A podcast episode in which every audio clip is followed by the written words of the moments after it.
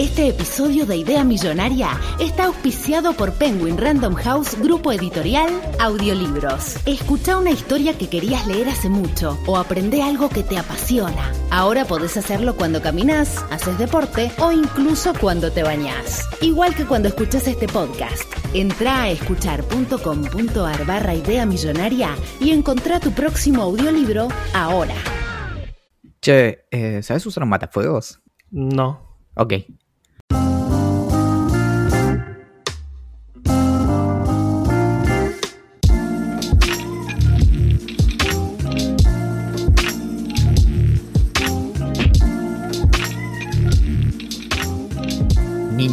De la bestia, uníos para despreciar y odiar a la raza humana. Consumid la luz que abraza la tierra y ayudad al útero a dar luz, al podcast que aparecerá y os guiará en este año final. Entonces el ejército oscuro llegará cuando la idea sea millonaria.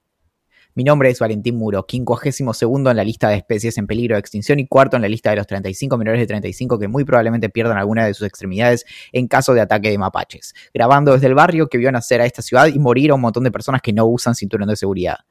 En este episodio tendremos una vez más desde la ciudad que pone el urbano en conurbano a la revelación del periodo 2015-2019, el pintalabios de este maquillaje de payaso, el edulcorante de este cafecito, es sin más preámbulo el único que se despierta temprano a pesar de haber salido hasta cualquier hora. Mi media bestia, Axel Marazzi. Hola amiguito, ¿cómo estás?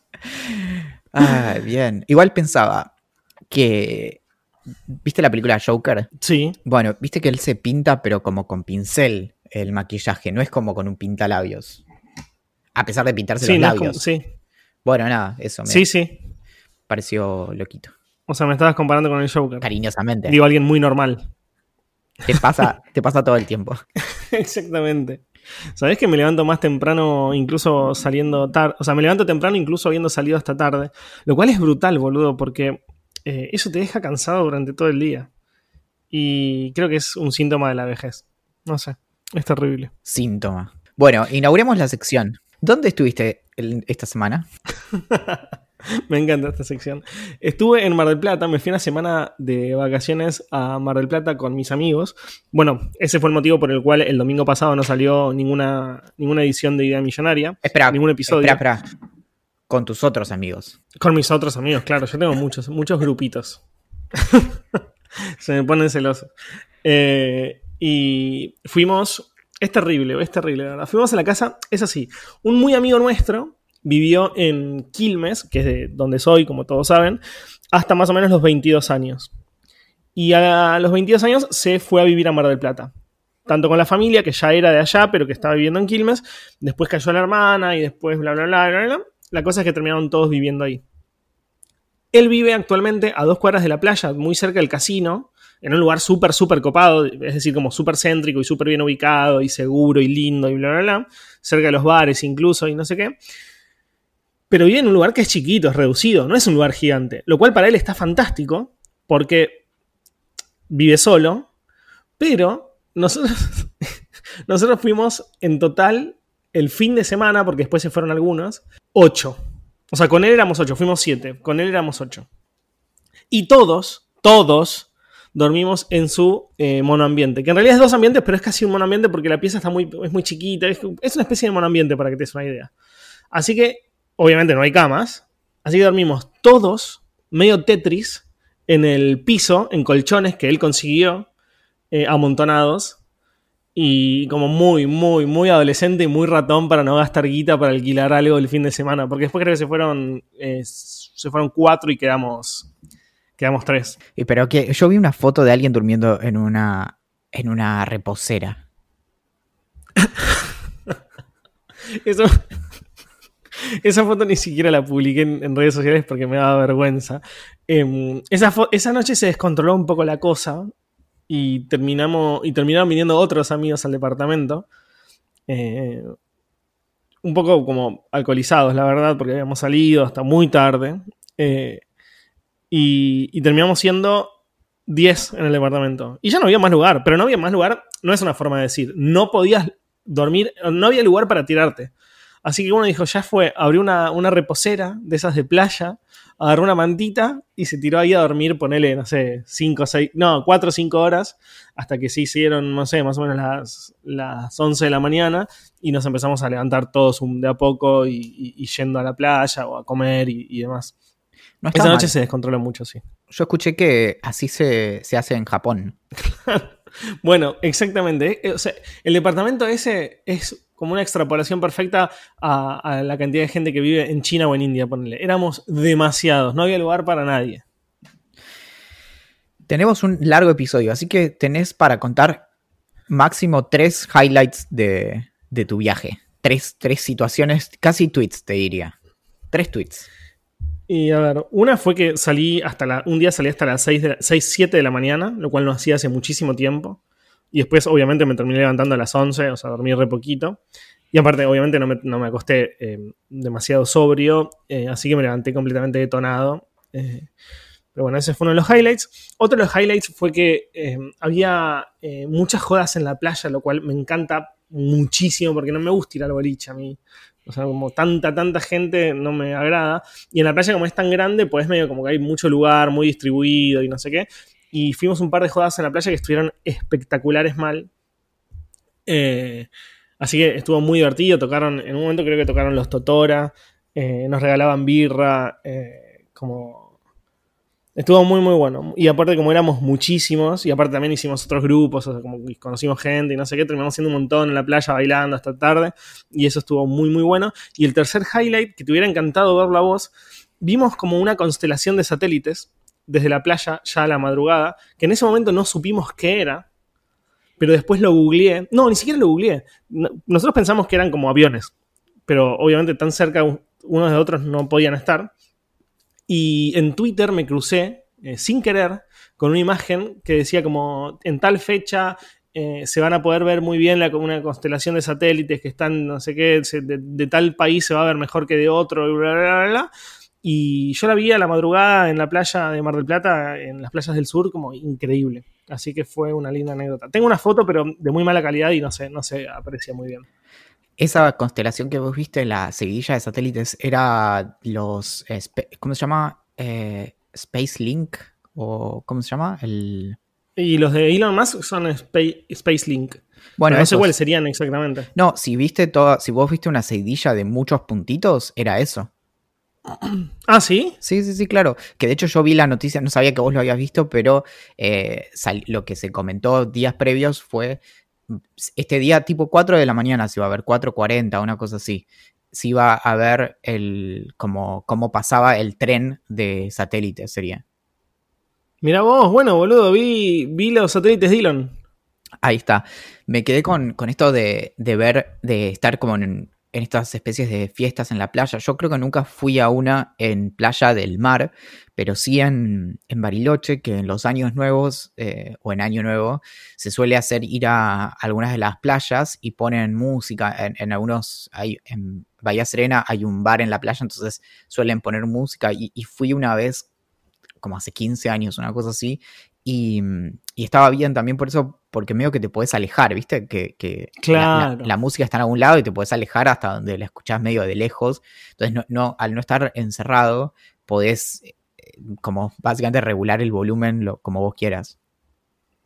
Sí, está buenísimo, la verdad. A mí me pasó un poco eso. Llegó un momento que medio que me pudrí, no, solo me pudrí, sino que estaba muy cansado también porque estábamos en la playa desde temprano y ya eran como las 12 de la noche en el After Beach este. Y nada, me fui a tirar en la arena un toque a descansar, después nada, volví y seguí. Pero mm, está buenísimo porque es una especie como de lugar abierto en el que podés hacer lo que se te cante. ¿Vos qué onda? ¿Alguna, ¿Alguna novedad? Tengo una novedad. Se incendió parte de mi casa en Bariloche. Voy a explicar bien qué significa porque me fue muy difícil en estos días contarlo, sobre todo en, en redes sociales, qué fue lo que pasó en mi casa de Bariloche, que queda en, o sea, la casa de, mi mamá queda en una pendiente, bueno, vos, vos viniste, y mm, tiene arriba de, la pendiente, tiene la casa en la que yo crecí, y abajo, como en diagonal, otro lugar más chico que era una especie de cubo de 8 por 8 metros, o 6 por 6, nunca recuerdo, que todo absolutamente de, de madera, en donde hace unos 15 o 20 años mi papá se construyó su estudio, que era donde él trabajaba, porque, bueno, además de mi, papá se eh, diseño de exhibiciones de museos, pero además toda la vida fue artista plástico, entonces se armó ese espacio para, trabajar y sobre todo para poder tener su obra, poder pintar, poder hacer sus cosas. Y, fue un lugar que lo conté en, uno de mis últimos correos en, en mi newsletter, era ese lugar en donde yo pasé como mi adolescencia, como no tenía computadora propia, entonces le usaba la computadora cuando él se iba a dormir y como no teníamos banda ancha, yo me quedaba conectado por dial-up durante casi toda la madrugada. Como vos que te quedabas en, la playa en estos días, bueno, yo me quedaba iluminado por la luz del monitor CRT en, la cara y mm, se prendió fuego completamente, o sea, se el, fue, el fuego duró muy poco tiempo, digamos, relativamente, pero fue tan, tan intenso que el, aire caliente que emanaba del incendio quemó los árboles alrededor y, y esto es algo que, creo que ni siquiera llegamos a hablar, ayer a la noche hablé con, mi hermana y con mi mamá y se enteraron días más tarde de algo que en el momento no lo sabían, pero eh, más o menos a la mitad del, bueno, mi hermana trató de, apagar el incendio con un matafuegos y se dio cuenta primero de que eh, no, estaba. Mi hermana estuvo en tres incendios en su vida y, mm, los tres, uno en, la casa de mi mamá, otro en la casa de mi abuelo, que queda ahí a cinco cuadras, y este fue su, tercero. La tercera es la vencida, ¿no? Eh, justamente los dos anteriores no, no, hubo eh, mucho daño material, se incendió una chimenea, cosas así. Este hubo destrucción total, así que efectivamente la tercera es la vencida.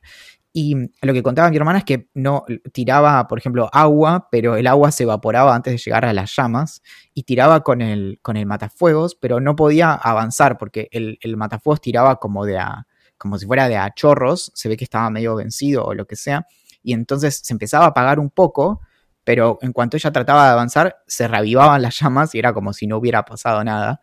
Y, y lo que contaba ayer a la noche es que Em, en el momento, como a la mitad del incendio, los eh, bomberos empiezan a evacuar y no, no las sacan a todos de, como de, la zona y los mandan a la esquina, tipo a 50, a 70 metros, en donde no sabían nada de lo que estaba pasando. Después se enteraron, gracias a amigos que tienen, por ejemplo, hijos bomberos y demás, que se empezaron a movilizar los bomberos porque hubo un riesgo muy, muy alto de que se prendiera fuego la casa y si se prendía fuego la casa por todos los árboles que hay alrededor, se iba a empezar a contagiar un poco como en Australia y el, riesgo era que básicamente que se incendiara el barrio no. y, todo el, bosque alrededor, porque eso tiene atrás todo una, un, monte en donde los bomberos no pueden acceder, eh, que es todo de, bosque espeso. Entonces, bueno, y además días de mucho calor y sequía en, en Bariloche. Claro. Así que mm, o sea, llegaba a pasar eso y se pudría todo, todo mal.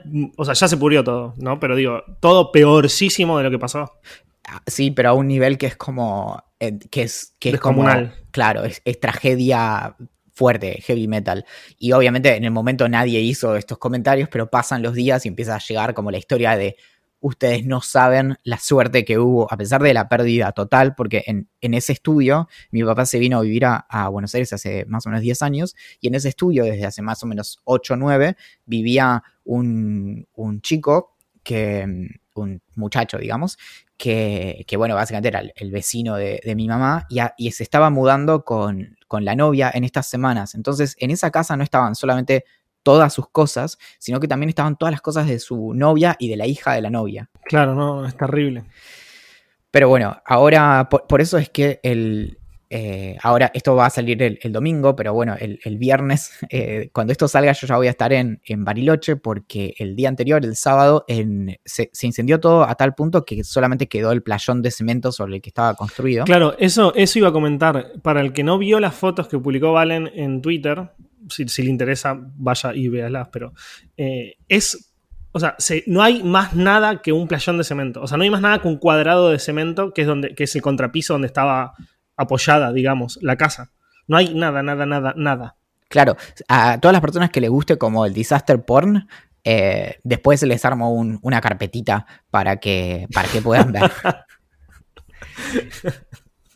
Y bueno, obviamente fueron, fueron días eh, durísimos por, eh, por, un montón de, de, bueno, de un montón de, cosas, pero, pero realmente una de las cosas más impresionantes fue que mm, me animé, eh, esto fue un viernes, entonces el domingo me tocaba escribir mi newsletter, yo estaba, bueno, con estas cosas y tomé una decisión loca que fue mandar, en, mi newsletter hay como una especie del VIP de Idea Millonaria, pero es el club de, la curiosidad, que es básicamente con lo que pago las cuentas.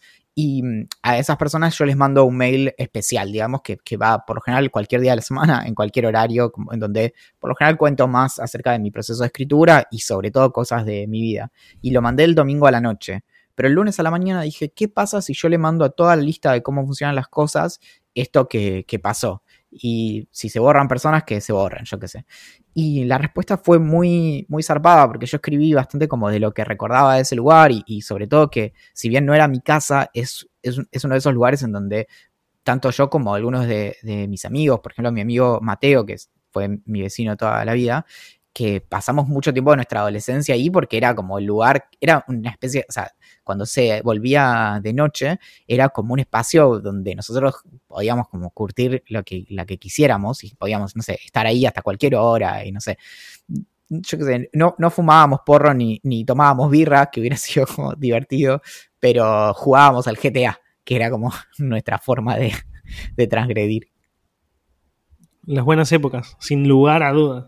Claro, entonces muchas personas tienen como recuerdos de ese lugar. En, ese lugar, mi, mi hermano también eh, compuso su primer disco, eh, mi hermana ahí escribió su parte de su novela, entonces bueno, estaba cargado de todo eso, pero nada, muchas personas se coparon como colaborando y eso, y el sábado hay un, un festival en donde van a tocar bandas en el, en el playón este, que lo, al principio dije, me llevo el skate y, lo y aprovecho. Yo siempre en mi casa sufrí vivir en el bosque porque en el bosque hay tierra y no hay cemento. Y yo siempre, yo ando en skate desde los 12 años, entonces quería siempre tener un lugar para practicar y nunca encontré ese espacio. Y adentro de la casa no me dejaban. Y, dije, bueno, me llevo la tabla y aprovecho, pero está bastante destruido también el cemento, así que no, no va a poder ser. Y, pero bueno, va a haber como una especie de feria americana donde todos los vecinos van a como poner cosas eh, usadas en venta para, para contribuir con, toda la cuestión. Y yo voy a ir ahí a tratar de no tener ansiedad social y, poner la cara y sobre todo, eh, nada, dar una mano. Mi vieja me decía el otro día como, no, hay que pensar un montón de cosas y vos sos bueno pensando, así que sería bueno que vengas. Em, fue muy dulce ese mensaje. Estuve siguiendo la charla que tenías con tu vieja que publicaste en Twitter y me pareció, si bien obviamente es tristísimo todo, eh, fue como también muy dulce. Bueno, me, dijo algo que no lo, no lo puse en Twitter, pero me dijo, sí, creo que va a estar bueno que vengas acá a hacer tus chistes. Y yo no sé qué quiso decir. Humor negro a la pero. sí, sí. Como bueno, eh, está bien. Iré, me preparé un. Eh, me puedo preparar una rutina de stand-up y tener como mi. De hecho, viste que se dice como el. Eh, como el bautismo de fuego. Em, algo así. Sí. ¿No? Espero que no pase más. Espero que no me bautice nadie. Pero se dice la. se usa la expresión, ¿no? Sí, sí, creo que sí. Bueno, entonces eso, ese fue, ese podría ser eh, el bautismo de, fuego. Hay una, hay una sección en el texto tuyo que todos deberían leer porque es un texto fantástico. También, siempre teniendo, siempre partiendo de la base que es todo lo que sucedió y todo lo que escribieron al respecto y todo lo que pasa alrededor es muy triste, pero hay una parte en el texto que citas a tu hermana de algo que escribió que, me, que, me llegó muy, muy profundo, porque vos también lo habías nombrado anteriormente en el texto, entonces como imaginaba ese objeto como relacionado con, mucho amor cargado, digamos, que era una banqueta donde, donde ustedes básicamente se sentaban y miraban a su papá eh, pintar, y, y, ella decía algo así como que, esa era la única cosa en la, vida que quería heredar esa banqueta, porque estaba como cargada o, significaba la infancia para ella. O sea, como que la veía y, decía, esto fue mi infancia. Y, me, mató. Bueno, hace, fuera de joda, esto fue hace 20 minutos, mi hermana, no sé cómo ni sé en dónde, porque no entiendo la foto, aparentemente apareció la banqueta.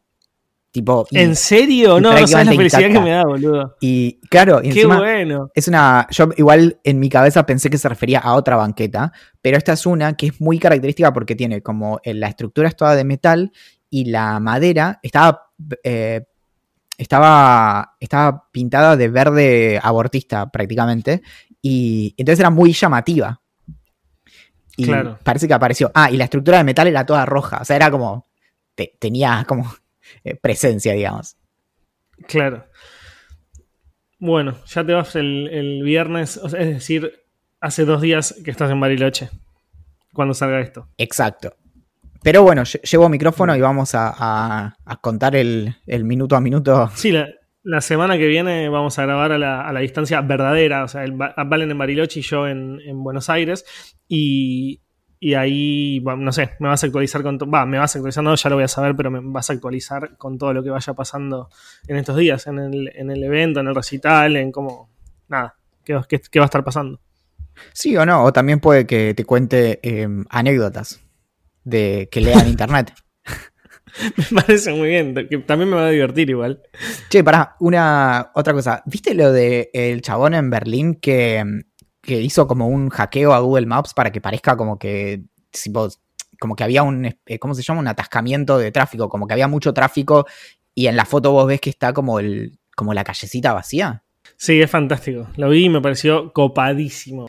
Lo que, lo que me gustó del chabón es que es, es un artista que se llama Simon eh, Weckert, que es alemán y vive en Berlín, que básicamente lo que hizo es comprar 99 celulares desechables, eh, no desechables, pero esos que son medio chotos de segunda, o sea, no, no, no, no iPhones 11 Pro, y los cargó todos en una carretilla y encima como la, la, performance es, es- linda porque es un chabón solo, eh, pelado, como muy minimalista vestido, caminando con una carretilla roja repleta de celulares, con todos los celulares... eh, en todos los celulares está abierta la aplicación de Google Maps. Entonces la intención del chabón era que todos los, los conductores que hubiese alrededor de, este, de esta zona de la ciudad donde lo hizo eh, y tuvieran Google Maps abierto, vieran que esas calles donde él había pasado, porque estaba yendo muy lento con Google Maps, se vieran como completamente congestionadas y como los reenrutara hacia otros lugares para que lleguen más rápido a destino.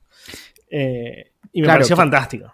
Eso es, si vos eh, cuando usás Google Maps que te muestra el tráfico en tiempo real, es cuando te muestra una callecita en rojo. Y mm, en realidad lo único que tenían que servir esos celulares era un celular que pudiera correr Google Maps y tuviera GPS, como no necesitaba absolutamente nada más. Y es algo que yo pensé varias veces con el tema de, por ejemplo, muchas personas subidas a un colectivo, que puede ser, o sea, ¿entendés? Como eso obviamente es Es muy buena. de- debe haber formas en que Google eh, puede como calcular estas cosas, pero si vos tenés como un colectivo, lo que pasa es que probablemente el colectivo eh, va- no vaya lento, entonces hay muchas personas, pero va rápido, entonces no lo piensa como un atascamiento. Claro. Si el colectivo fuera muy lento, quizá y fuera solo un colectivo, tal vez pensaría que hay un que, que está trabado el tránsito. ¿Sabés qué puede ser? eh? Habría que, que hacer como una movida a través de Twitter o a través de redes sociales, Instagram, eh, para ver si, si podemos coordinarnos para, no sé, subirnos todos a un bondi, todos al mismo tiempo, abrir eh, Google Maps y ver si funciona. Hola, che, eh, perdón que te joda hasta ahora, pero ¿tenés 98 celulares a mano? Es para un experimento.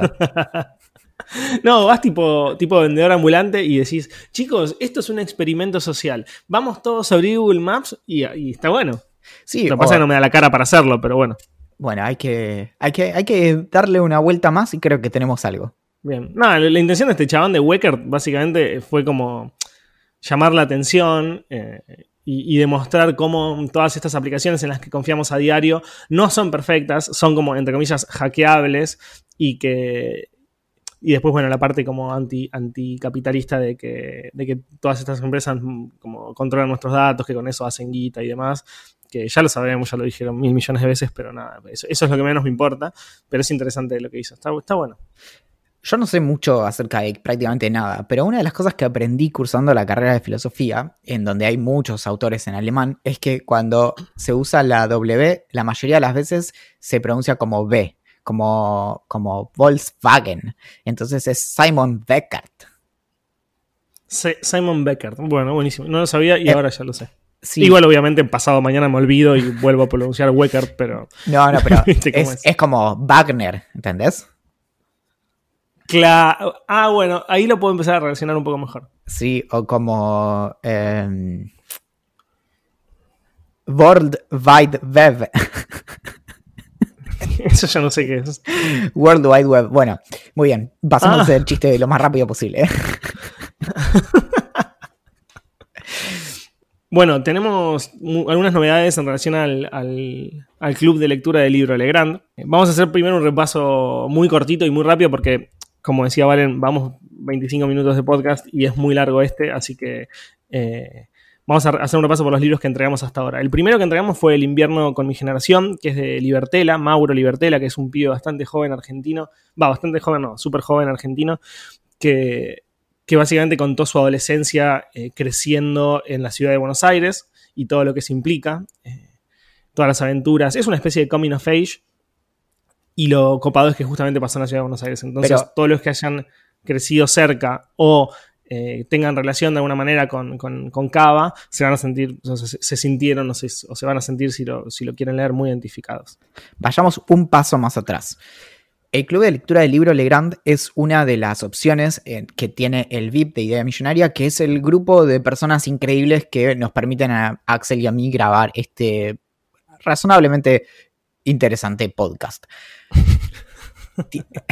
en vip.ideamillonaria.com ven las distintas formas en las que se pueden asociar a este exclusivo grupo de personas y una de esas opciones es la del club de lectura en donde lo que nosotros tenemos es una modalidad en donde un mes entregamos un libro en papel porque el papel se la banca como ningún otro y al mes siguiente entregamos un código para que se pueda mm, descargar cualquier libro, cualquier audiolibro de Penguin Random House en distintas plataformas. Hasta ahora llevamos repartidos ocho libros en, en papel y si no me equivoco también, eh, perdón, cuatro libros en papel y cuatro audiolibros y mm, la, experiencia es bastante buena. Hay personas que, de hecho, a mí me sorprende, se entusiasmaron mucho más o se entusiasman más con los audiolibros y, por ejemplo, empiezan a llenar sus Goodreads y dicen como, bueno, este año, no sé, leí 15 libros y después empezás a hacer más preguntas y te dicen, bueno, en realidad los escuché.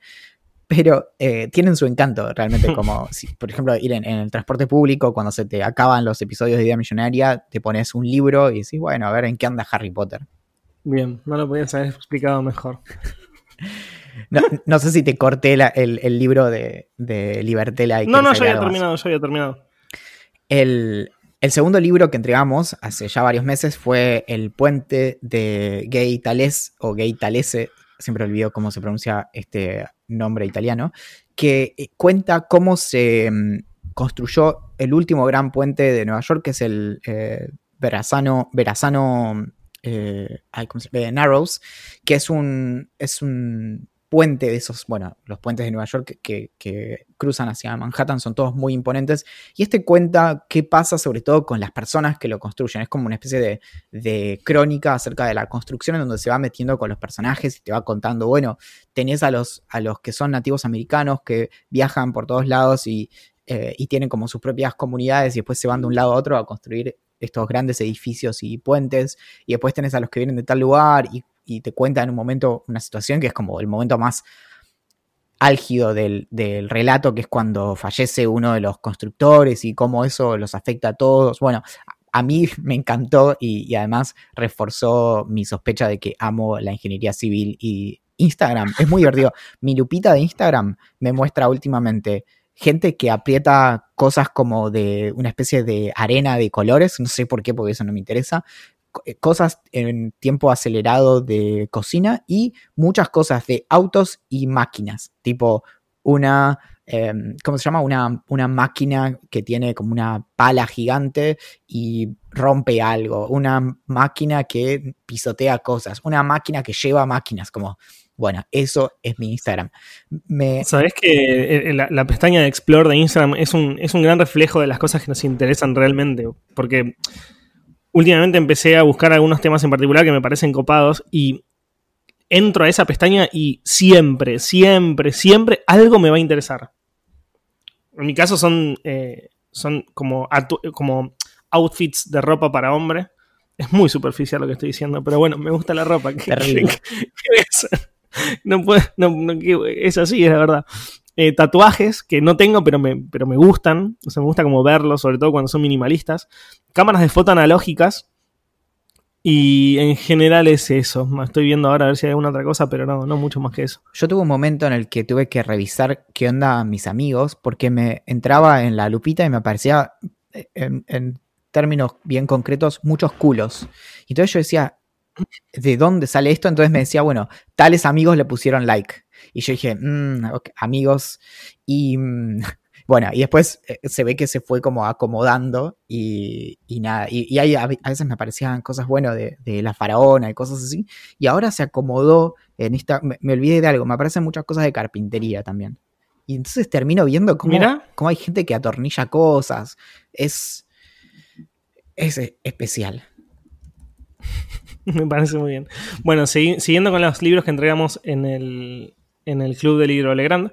El tercero fue Un comunista en calzoncillos, que es de Claudia Piñeiro, que es básicamente la diría que una bueno, iba a decir la escritora más importante de la Argentina, pero también está Samantha Schweblin y ahora está Mariana Enríquez y demás que se hicieron como extremadamente famosas, o María Gainza en los últimos meses que ganaron premios muy importantes, así que voy a decir que es, una de las escritoras más importantes del país. Eh, lo del comunista en calzoncillos eh, hace referencia a su padre, una persona que como que muestra abiertamente que es una persona comunista y demás, y se mezcla un poco con el golpe de Estado en, la Argentina, eh, cómo creció en Bursaco en el 76, cómo eso eh, afectó tanto a los estudios, a su escuela, a sus barrios, a sus amigos, a su familia. nada, es un libro muy autobiográfico y medio como crónico croniquesco, diría, o sea, como muy, muy a lo crónica, con mucho sentimiento y muy interesante, que nada, vale súper la pena. Es muy loco porque creo que cada vez que elegimos un libro lo hicimos como con un criterio independiente, pero de los cuatro libros que, entregamos, porque les recuerdo que los códigos de los audiolibros se pueden usar en el libro que quieran de Penguin Random House. Y, justamente el cuarto libro que entregamos juega mucho con, los, con el primero y el segundo, con el de eh, Claudia Piñeiro y con el de Libertela, que es de Tobias Wolf y es Vieja Escuela, que es una especie de relato bastante autobiográfico, pero donde eh, lo que hace es explorar como su crecimiento en, la escritura. Es como una memoria de un, de un, escritor. Y entonces hay, hay toda una, una, una cosa muy interesante en esto de eh, va, lo hablaba hace muy poco con mi madrina, que es escritora, respecto de, eh, ella está ahora en Entre Ríos escribiendo su, próximo libro, entonces hablábamos de esto, de cómo muchas veces no tenemos la historia detrás de las personas que escriben. Entonces nos imaginamos como a los grandes escritores levantándose a la mañana, como desperezándose, sirviéndose un café y escribiendo como como si no hubiera mañana, y así todos los días hasta que de repente sale una novela. Y después te, metes a, conocer sus historias y en realidad hay mucho, pero mucho, mucho procrastinador serial, personas que esperan hasta el último momento o les dan un adelanto por un año para el libro y lo escriben en los últimos dos meses o en el último mes, en la última semana. Y entonces en ese sentido, este tipo de relatos que se meten, por un lado, con lo que les pasó como elementos de, su vida, pero también con, el, acto de la, de la, escritura y lo que les pasa a los escritores cuando son, y escritoras cuando, cuando leen, y cuáles son sus propias referencias, porque también en nuestra en nuestra apreciación de las personas que escriben, muchas veces nos quedamos como que es desde el vacío y muchas veces hay, hay grandes obras que en realidad están muy inspiradas en otros autores que no conocemos y autoras y, no nos damos cuenta de que en realidad ese, esa persona que escribía lo, lo hizo en base a algo más y sentía que estaba, por ejemplo, no sé, inspirándose o casi plagiando algo más y en realidad su obra es mucho mejor que la original que tomó de referencia. Bueno, entonces todo esto está, está bastante como explorado en, este, en el último que entregamos, que fue en diciembre, en la última juntada de Idea Millonaria en persona, que es eh, Vieja Escuela de, de Tobias Wolf. Bien, y otra cosa que tenemos que aclarar es que ya tenemos el nuevo libro que vamos a entregar después del, o sea, el, nuevo libro en papel, quiero decir. No, lo, no vamos a decir el nombre porque quizás de alguna manera misteriosa se cae, pero... No, no se va a caer. Los libros ya están en papel y, están y ya están eh, listos para que nos los envíen. Así que no se va a caer, pero igual no vamos a decir cuál es, a pesar de que no quería decir que ya los teníamos, y, la verdad inventé que se podía llegar a caer, pero bueno, Valentín me cago. No, ya los tenemos los libros, simplemente no quiero decir el nombre, eh, pero sí quiero decir que eh, es, es el libro que más, de todos los que pedimos hasta ahora, que al menos en mi caso, creo que le valen puede ser el puente igual, pero eh, es el que más espero leer eh, y espero que me llene tanto como otros de esta. Eh, voy, a, voy, a, decir solamente que es autora. Sí, yo también. Y estoy muy entusiasmado porque también en esto de, las personas, como en su producción artística, me, cabe mucho. Sobre todo las personas, voy a agregar un dato más y ya me estoy yendo un poquito al carajo, que me gustan también las personas que escriben y hacen otras cosas además de escribir. A ver, dato. Entonces, porque... me gusta. Eh, eh, que son personas que tienen una obra artística que va más allá de las letras, ¿no? Que a veces es las artes plásticas, a veces es la música, y, en ese sentido es que, es que de algún modo le da como, cuando las lees, le da termina como de completar la idea que nos hacemos de esa persona. Que a veces pasa con personas que, por ejemplo, escuchamos hablar y después las lees y dices, ah, qué, loco como una cosa se, cambia de, de, soporte, ¿no? Lo último, para cerrar el club de lectura de libros Legrand, es decir, no es que lo vamos a cerrar, sino que para cerrar el tema ahora, el, club va a seguir abierto. De hecho, invitamos a cualquier persona que se sume en vip.idamillonaria.com. Si elegí mal las palabras, me disculpo públicamente si hace falta, enviaré un mensaje a todos lados. Para dejar de hablar de este tema, quizás ahí suena un poco mejor, mencionamos a, a, la plataforma que va, que es para el audiolibro de este mes, que es Kobo, que si no la conocen, Kobo es una especie como de, pequeña Amazon. Yo la usaba hace muchos años para comprar libros porque tenía, le contaba a Axel el otro día que tenía muchos cupones de descuento y había un par de foros en donde todo el tiempo estaban publicando y a veces era como tenías que estar muy rápido porque apenas alguien lo agarraba eran cupones de un uso y se perdían. Y entonces compraban muchos libros con 30 o 40% de descuento en, su tienda. Y lo interesante es que yo sabía que, mm, que tenían eh, lectores de, libros, pero me entré en la página para ver los que tienen ahora y tienen algo que Amazon antes tenía y discontinuaron, que son lectores grandes. En vez de tener 6 pulgadas como el Kindle, tienen algunos de un poco más de 8 pulgadas. Entonces, eso está piola por... Habría que probarlo, realmente yo no los probé, no tengo idea, pero se me ocurre que una pantalla más grande para ver cómics en, en el, lector y además para los apuntes de la facultad puede estar bastante bueno, sobre todo si no lo vas a querer estar moviendo mucho. Eh, Amazon tenía el Kindle DX, que creo que era como de 10 pulgadas, casi el tamaño de un iPad, que era como un monstruo, pero veías como un PDF como, como quisieras. Y Kobo ahora también tiene audiolibros y por eso es que en esa plataforma es que se van a, a poder descargar los audiolibros. Todo esto igual lo reciben en el Vino, que es el, newsletter del, VIP de Idea Millonaria, en donde, sin importar en qué, cómo te sumes al VIP, todos los viernes recibís el Vino, que es el Very Ideante Newsletter optativo, en donde con Axel enviamos tres recomendaciones cada uno y además una lista de reproducción. Y una de mis partes favoritas es que eh, solemos mostrar a alguna de las personas que hacen a esta comunidad de idea millonaria. Entonces, les, cuando, cuando te sumas al VIP, te hacemos algunas preguntas, porque sobre todo queremos conocerte, y contamos por qué se sumaron, qué es lo que les gusta y demás. Y algo que me encanta es que hay muchas respuestas que se pisan. Y entonces las cosas que gustan de idea millonaria suelen ser siempre las mismas, que suele ser el acceso a la colección de fotos de Axel en calzoncillos cuando tenía 12 años. No las quieren ver. Bueno, pasamos a, a, a preguntar, ¿te parece? A mí me parece que... Pregunta, Eram preguntas de Instagram. ¿Sabes que hay una pregunta de, desde Toronto que me parece muy interesante, aunque no siento que la pueda responder? Quizás vos sí. Em, ¿Por qué nos dejan de gustar las cosas? Pregunta. O sea, por ejemplo, ¿por qué, me, por qué nos deja de, de gustar jugar al Fortnite o mirar fútbol por la tele o salir a correr o lo que sea? Tengo una teoría que es que mm, hace, hace un par de días hablábamos, y vos estabas en esa conversación, y hablábamos de, las series cuando éramos chicos, y mm, que, por ejemplo, en ciertos horarios no había tanta variedad de cosas, había tipo un puñado de, de canales de tele y demás. Entonces, no había tanta competencia y era como medio que a las 5 de la tarde te tenía que gustar una de esas cuatro cosas o salías a, patear por ahí porque no, no había nada que, más que hacer.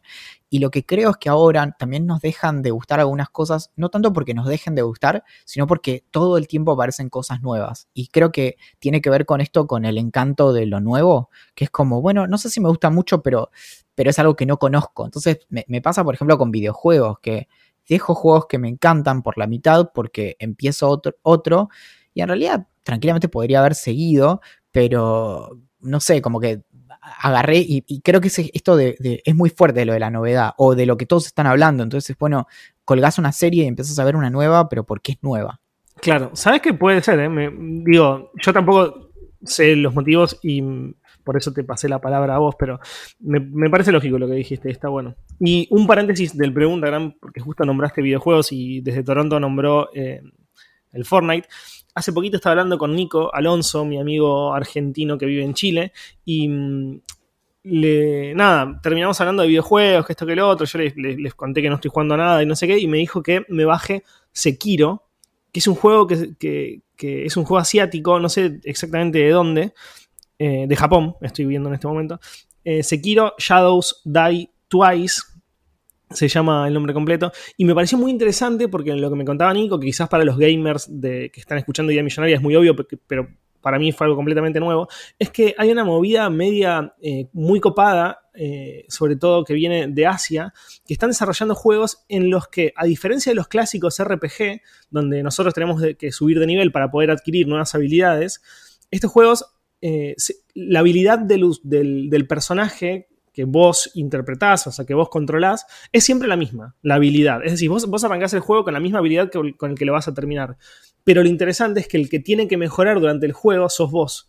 Y los bosses, o sea, los, los enemigos, se van haciendo cada vez más difícil y vos vas teniendo que mejorar tus capacidades de desarrollo. Los malotes. Eh, y vos vas teniendo que mejorar tus capacidades de desarrollo. Y me pareció muy copado el concepto de, en vez de que mejore el personaje en el juego y tener, no sé, un rayo que puede matar a un jefe, vos tengas que mejorar la capacidad de controlar a ese jugador.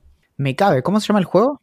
Se llama Sekiro, S-E-K-I-R-O, pero me la bajó un poco la intención de comprármelo porque la verdad está a 60 dólares a través de Steam y eh, no sé, me, parece un poco mucho. Sí, eh, yo con esas cosas también, con esto de lo nuevo, me pasa que cuando sale un nuevo juego en PlayStation, que es en lo, casi en lo único que juego, suele estar 60, 70, 75 dólares y no juego mucho, es algo que de hecho quiero cambiar cuando me mude, quiero prestarle más atención a la PlayStation. Puede parecer loco, pero pero de verdad es como una de las, mis prioridades. Una persona podría decir como, bueno, Valen, ahora vas a poder estudiar más y te vas a poder recibir, pero no, entre mis prioridades está poder jugar más con la PlayStation.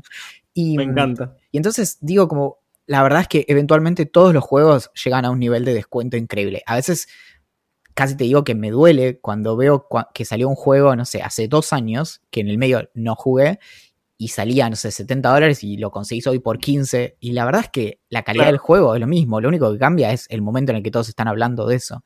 Así que en esto también es cuestión de tener una buena como lista de, de una wishlist o juegos que querés tener y los comprás cuando los puedas jugar. Sí, ¿sabes lo que, lo que quiero? Quizás vos me puedas recomendar o quizás incluso la gente que me está escuchando nos puede escribir a, o me puede escribir a mí por Twitter, por Instagram, por cualquier lado, o a gerencia, arroba idea millonaria para, para recomendarnos. Como quiero un juego de aventura que, gráfica, como es este Sekiro, o para que des una idea, una especie de God of War, pero que tenga como un mensaje de, fondo. Para bajarme, ah, tiene que estar disponible en MacBook porque yo no tengo otra computadora. Eh, yo tengo uno para vos y no puede ser que si lo tengo en Steam te lo paso, que es el Life is Strange, que alguna vez lo tenemos que haber conversado, que te acuerdas que a Mayra le encantaba ese juego. ¿Cuál era? Es un juego que tiene episodios, son cinco episodios, y es bastante como de tomar eh, decisiones, y es un juego que es muy intenso, o sea, es tipo como una serie, pero vos lo agarrás así y es como que al principio como, ah, como tiene el personaje principal, que se llama Max, es una chica, vuelve a su ciudad natal y de repente descubre que puede volver el tiempo atrás unos segundos, digamos. Y vos con eso todo el tiempo estás tomando decisiones y algunas las podés deshacer y otras no. Y, vos lo podés tomar como al principio medio algo superficial, pero rápidamente te empezás a dar cuenta de que es todo muy profundo, muy profundo, muy profundo. Y te juro que, no sé, 80% de la gente que lo, que lo juega termina como con un nivel de compromiso con el juego que termina llorando. O sea, es, increíble. Y, es muy bueno. Eh, Life is Strange se llama. Bueno, voy a, voy a ahora cuando, cuando terminemos de grabarlo voy a googlear un poco porque Quiero eso, como un videojuego que es interesante de jugar, divertido y al mismo tiempo que tenga un mensaje bastante profundo. Bueno, a ver alguna otra pregunta. Enzo pregunta, ¿invierten en la bolsa? ¿A quién recomiendan en Argentina para saber más del tema? Creo que vos sabes. Yo he invertido en bolsa. Eh, en este momento no estoy comprando bonos, que es básicamente lo más complejo de todos, o, sea, o, acciones, eh, pero porque no estoy tan informado. Eh, yo sigo a varios youtubers, sobre todo, que te explican eh, desde, la, desde la base mínima, desde qué es un bono, qué es una acción, o cómo invertir, o en qué páginas invertir, o cómo sacar de una cuenta comitente, que básicamente es una cuenta que permite que inviertas. Que hay muy pocas, de hecho, hay una que se llama Invertir Online y otra que se llama Bull Market, eh, yo tengo una cuenta en Invertir Online, es súper simple. Tengo entendido que Bull Market es, como más simple todavía, pero nunca tuve, así que no sé si recomendárselos o no. Y al youtuber que más sigo, que me parece interesante, es un pibe que se llama Ramiro Marra, que, que está bueno, que está bueno porque es muy explicativo y es muy simple.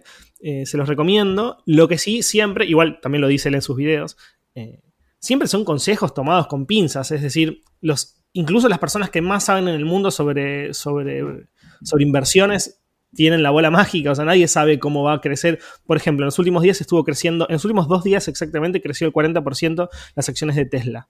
Hay personas que invirtieron muy poca plata hace, hace un tiempo en Tesla, muy poca plata, nada, eh, es una fortuna para mí, pero no sé, 10 mil dólares, e hicieron una cantidad de plata brutal. No en los últimos dos días, sino en los últimos meses. Eh, entonces nadie tiene la bola mágica. Siempre tomarlo con pinzas, estudiar mucho, ver dónde invertir y, si, y, diversificar. O sea, no porque alguien te diga como esto va a ser tu pepita de oro, poner todos tus ahorros ahí porque si eso no es tu pepita de oro y terminó cayendo, se va todo el carajo y no tenés más ahorros. Y Pero no, sé, no sé tanto, tanto, tanto al respecto. Para sumar a eso, algo muy importante es que invertir no significa primero no significa tener plata, Axel es un gran ejemplo de eso, pero por otro lado es que, que no, para invertir no hace falta tener tanta plata, o sea, vos podés de hecho invertir desde 100 pesos.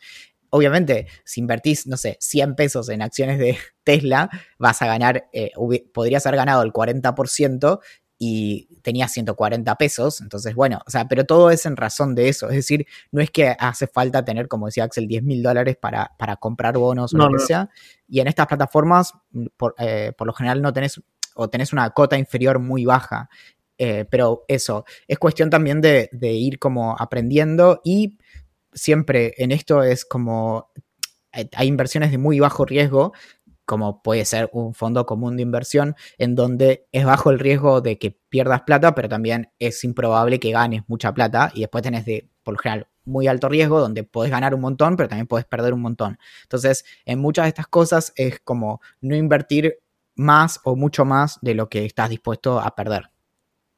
Exacto. Y también hay un detalle en relación a los fondos de inversión. Los fondos, hay diferentes tipos de fondos de inversión y es bastante como lógico. Están los de bajo riesgo, que realmente es casi imposible que pierdas plata, es casi imposible, porque sobre todo ponen, ponen bastante guita en, como, hay que pensar en las inversiones de los fondos como en una torta. Entonces, por ejemplo, el 50% va a un plazo fijo, el otro 50% va a bonos muy seguros, el otro 10% va a tal y, así, hasta que se completa el 100%. Eh, eso puede ir desde muy bajo riesgo hasta alto riesgo. Obviamente, los que tienen bajo riesgo vas a ganar muy poco dinero porcentualmente, y los que tienen alto riesgo puedes perder mucho y o ganar mucho. En, ese, en, el, último caso, que son los de alto riesgo, suelen, se suele invertir mucho en bonos, en bonos y acciones de empresas. Eh, y vos no decidís cuáles. Eh, como es un fondo, un fondo común, eh, los que manejan ese fondo común de inversión, que muchos bancos tienen o hay empresas que, se dedican a eso, deciden cuáles son los, los, bonos que pueden llegar a crecer mucho en los próximos días y en base a eso van moviendo tu guita. Eso sí es riesgoso. Yo nunca puse plata en eso, tengo mucho miedo de perderla, eh, pero bueno, quizás alguien está dispuesto a hacerlo. Y sobre todo eh, tiene algo de, es, divertido incluso, bueno, cuando empezó Idea Millonaria nosotros estábamos muy con el tema Billions, que ahora justo está por volver, y, entonces ninguno de los dos sabía nada al respecto de esto. Y realmente el tema es bastante interesante porque empezás a entender algunas cosas como de cómo funciona el mundo alrededor de esto, sobre todo en un país como Argentina, con la volatilidad que tiene de todo. Entonces empezás a entender qué significa los esquemas de deuda, qué significa eh, un bono y demás, a las acciones y todo eso. Y no sé, creo que es un conocimiento, conocimiento que está bueno para entender en gran parte cómo se maneja el mundo, cómo es que eh, Apple puede en un momento valer eh, un millón de millones de dólares y no, eso es lo que empezó a valer en un momento y de, y de repente valer un poco menos y así, o bueno, cómo es que las personas eh, tienen distinto valor, cómo es que la riqueza de, Bill Gates va subiendo y bajando. Bueno, ese tipo de cosas son las que se entienden cuando te metes en este tema. Santo Báez nos pregunta si aceptaríamos ser padrinos de alguien por iglesia siendo ateos. ¿Vos qué decís? Creo que tendría que verlo caso por caso, pero eh, sería medio raro. De hecho, no, sé si se puede si no estás bautizado. No sé, no, tengo idea. Pero. Eh, yo, no tengo idea. Eh, yo creo. A ver. Por suerte nunca me lo propusieron. Pero siempre que pensé que me lo iban a proponer, tenía la intención de explicarle, como muy amorosamente, que no quería tomar esa responsabilidad. Primero que nada, porque mis padrinos o sea, uno es mi, el papá, el, mi tío, o sea, el hermano de mi papá, y el otro, no, sé, desapareció, se peleó con mi viejo y o con mi vieja y nunca más lo vi y demás. Me parece como.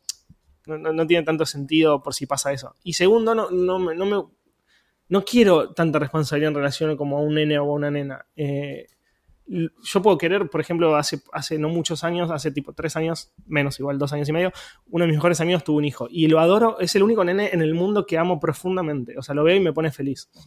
No me pasa con ningún otro nene. Y, sé que lo voy a querer siempre y todo, pero quizás si me hubiera dicho de ser el padrino, le hubiera dicho que no. Y, lo, y seguramente se iba a afander durante mucho tiempo, pero bueno, me sale así, no sé. Soy raro. Actualización sobre Life is Strange está 220 eh, pesos en Steam. Steam tiene precios más baratos para Argentina que para otros países y eso está interesante, así que por 220 pesos tenés los 5 episodios y el primero es gratis, o sea que en cualquier caso lo puedes probar y fijarte después si te gusta o no. Y corre en Mac, así que tenés todo lo que... Muy bien ahí.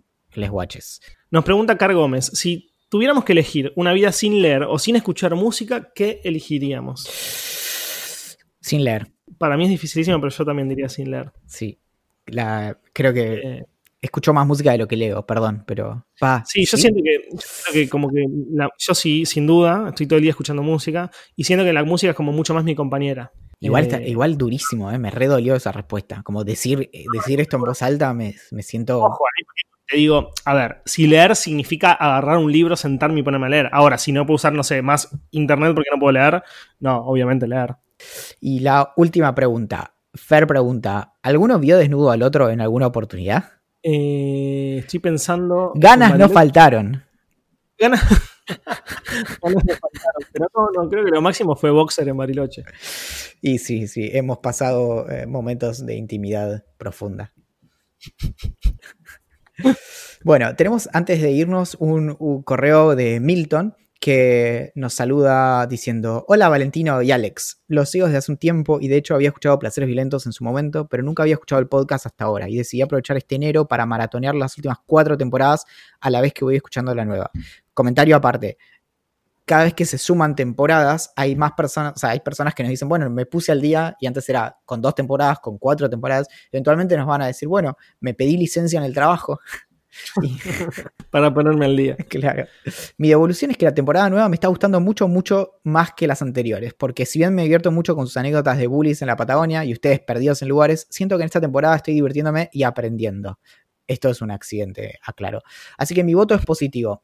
De hecho, más allá de los capítulos de nazis en la isla Wemul que me encantaron, porque es un tema que me apasiona, mis capítulos preferidos fueron los últimos de Millonarios en Apuros y Mitos de la Pseudociencia. Por favor, sigan con eso. Estamos en un mundo lleno de gente nefasta que cree en el terraplanismo, la homeopatía y los astros, y es refrescante escuchar personas que sí prestaron atención en la escuela. Gracias por todo y perdón por tan poco, Milton. Bueno, lo de prestar atención en la escuela. Debatible. Sí. Eh, es decir, yo presté atención, pero por ahí a otras cosas cuando estaba en la escuela. Claro. A cómo dibujar mejor, a cómo hacer mejor Oli. Sí, eh, Bueno, ¿aprendiste esta semana? Eh, sí, una que. Tengo una que me llegó bastante. Eh, me, pareció bastante increíble. Que es que lo, lo leí porque vos lo, lo, lo preparaste para esta semana. Una historia que en realidad es una triple historia. Me gustan, porque las cosas que vienen de a tres siempre me gusta, como las tres bochas en un helado. Que es el asunto de algo así como las, las jodas del Día de los Inocentes, pero en otros momentos del año. Y mm, que hubo varias, y voy a empezar por la primera. En marzo de 2005, en Bakersfield, en California, en un programa de radio empezaron a decir, bueno, eh, esta semana queremos eh, vamos a regalar dos camionetas Hammer H2, que son básicamente la, típica camioneta Hammer, esa que es como medio de, rapero, medio grandota, que consume mucho. Sí, es súper millonario. Y consume mucho combustible. Sí, bueno, que eh, cuesta 60 mil dólares. Y eh, tenían dos de la radio dando vueltas por la ciudad y decían, bueno, a quien adivinara cuántas millas habían recorrido en la semana, le iban a regalar una. La respuesta era 103.9 millas, que era la frecuencia de la radio y era como la, la respuesta que estaban buscando cuando dos personas adivinaron cuál era el, resultado, fueron a buscar su camioneta y les dieron una camioneta, pero de juguete, así que les hicieron juicio. En mayo del 2005, en otra radio, son, terribles estas radios, en Kentucky esta vez, hicieron un, concurso en donde quien ganara se iba a llevar 100 eh, grand, que grand es como los, los estadounidenses le dicen como si te dijera 100 lucas, entonces iban a llevar 100 lucas, pero en vez de darles 100 grand, que serían 100 mil dólares, les dieron 100 barritas de chocolate Grand, marca Grand. Es como que digas que te vas a ganar 100 lucas y te dan tipo 100 eh, eh, figuritas del pato Lucas. Una cosa así. bueno, les hicieron juicio por 100 mil dólares. De estos dos no sabemos en qué resultaron los juicios porque no, no está la información. Pero la mejor historia de todas es que en 2001 en Florida una mesera en un Hooters, que es ese bar bastante nefasto y cero deconstruido, en donde las meseras usan como unas, eh, por lo general, o sea, no por lo general, sino que las meseras son elegidas básicamente por ser muy tetonas y suelen usar como unas, eh, unas remeras, y es, todo bastante, como en ese sentido, medio chocante, desagradable, pero bueno, una de las meseras ganó un concurso del local en el que trabajaba, que era una competencia para ver quién vendía más birra en el mes. El premio era una Toyota o Toyota. Pero cuando fue a, recibir su regalo, su premio, le vendaron los ojos y cuando los abrió era un Toy Yoda, un Yoda de juguete. Cuando leí esto estallé, boludo. Lo peor, lo peor es que Es muy bueno. Yo, yo, te prendo fuego a la radio, pero es buenísimo. No, esto ni siquiera eran sus jefes. Entonces les hizo un juicio laboral. Y, y no se sabe cuánta plata le dieron, pero en una declaración el abogado dijo, mira, le alcanzaba para ir a cualquier concesionario y comprar el Toyota que quisiera. Aplausos y ovación por malditos a esos jefes. Me encanta porque además eh, algo que siempre me fascinó de los estadounidenses es esto de hacer juicio por cualquier cosa. Tipo, los juicios porque el, el dentrífico no venía con las, como con las mismas, como, viste, las, que el dentrífico que viene como en distintas eh, rayitas hubo uno que le vino todo como de un solo color y se hizo juicio y lo ganó. esas historias son fascinantes.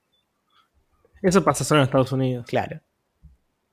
Bueno, lo que yo aprendí esta semana es que, es real, yo la verdad no lo sabía, es que Daniel Radcliffe, que seguramente los fanáticos de Harry Potter sabrán quién es, es el que interpretó a Harry en todas sus películas, durante, o sea, mientras estaba grabando Harry Potter, eh, fue alcohólico. O sea, tomaba muchísimo, muchísimo alcohol para enfrentar básicamente la, fama y, los nervios de interpretar a semejante personaje. Que es algo que, vimos en muchas oportunidades. No es casualidad que, no sé, Drew Barrymore cuando era niña, o, Lindsay Lohan, o todos esos, o no sé, o ¿cómo se llama el de Mi Pobre Angelito? Macaulay Colkin, todos esos eh, actores jóvenes terminarán con, problemas de adicciones debe ser real, realmente complicado sentir que constantemente estás en el centro de atención. Ni siquiera sentir que estás en el centro de, la escena, sino estarlo realmente.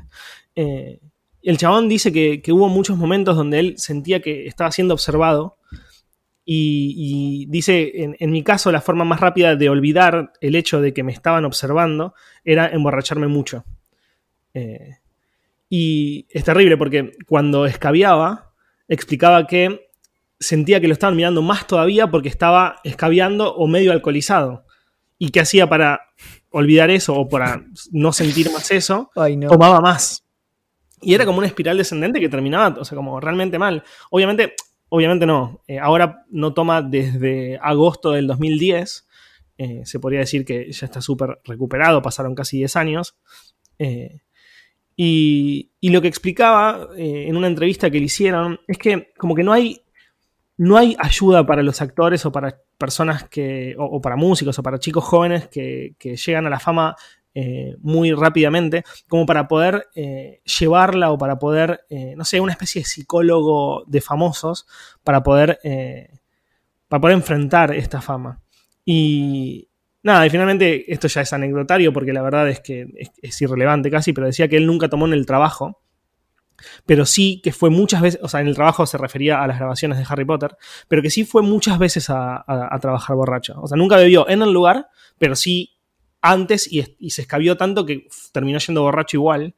Y dice que incluso él viendo la, la, saga de las películas de Harry, se da cuenta, o sea, puede identificar muy claramente en qué escenas estaba borracho y en qué escenas no, porque decía como que se sentía muerto, o sea, como que estaba, como que tenía los ojos muertos, por decirlo de alguna manera.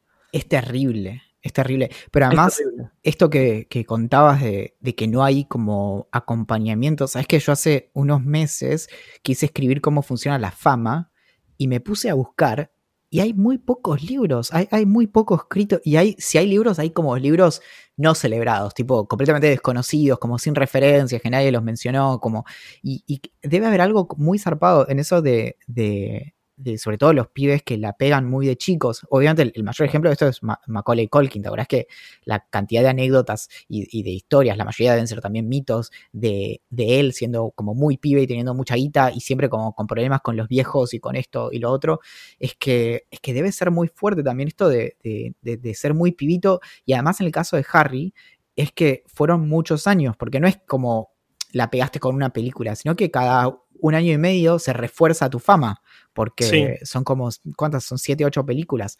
Entonces, medio sí, que no se termina. También en relación a eso, es que él no era actor. O sea, él no, no solamente no había sido preparado para, su para el trabajo que terminó realizando, sino que no, no, ni siquiera tenía en mente llegar a trabajar de eso, ¿me entendés? Porque si vos me decís, bueno, no sé, estudiaste actuación desde chiquito y a los 12, 13, 15 años la recontra repegás porque fuiste a 200.000 castings, bueno, te puedo entender que lo estuvieras esperando de alguna manera. Ahora, si vos, no sé, estás estudiando en la secundaria y tenés planeado estudiar abogacía cuando termines, o no sé, o, ser escritor o lo que sea, y terminás en, en, una de las en una de las sagas de películas más exitosas de la historia, es como decís, wow, debe ser heavy.